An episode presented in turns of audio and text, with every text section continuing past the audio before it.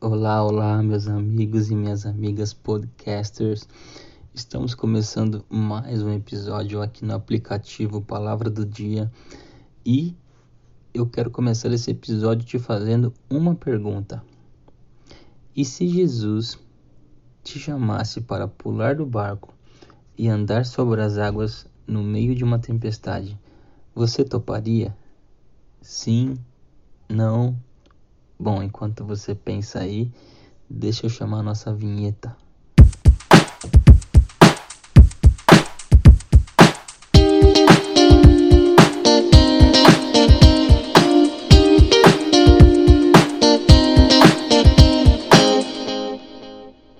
E aí, pensou, se decidiu?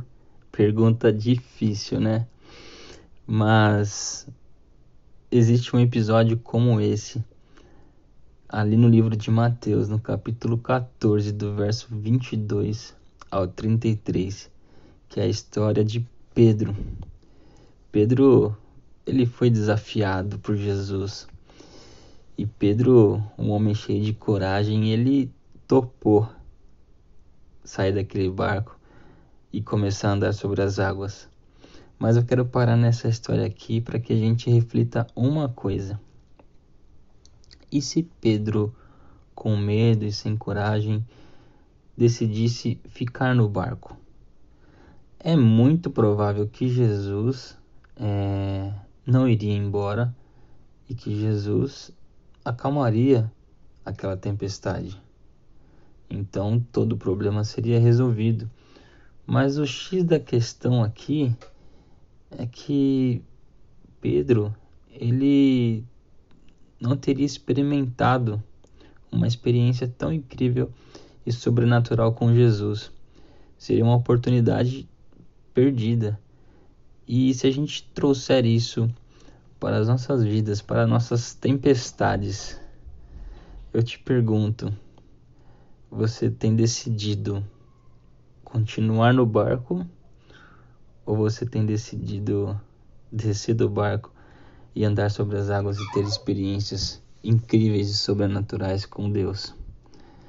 É, são nesses momentos que a nossa fé é testada. E se nós decidimos ficar com medo, amedrontados, sem coragem, no barco, mas chamarmos a Jesus, com certeza ele virá até nós, ele vai acalmar a tempestade e tudo ficará bem. Mas a questão é que você perdeu a oportunidade tão grande de ter experiências incríveis e sobrenaturais com Deus.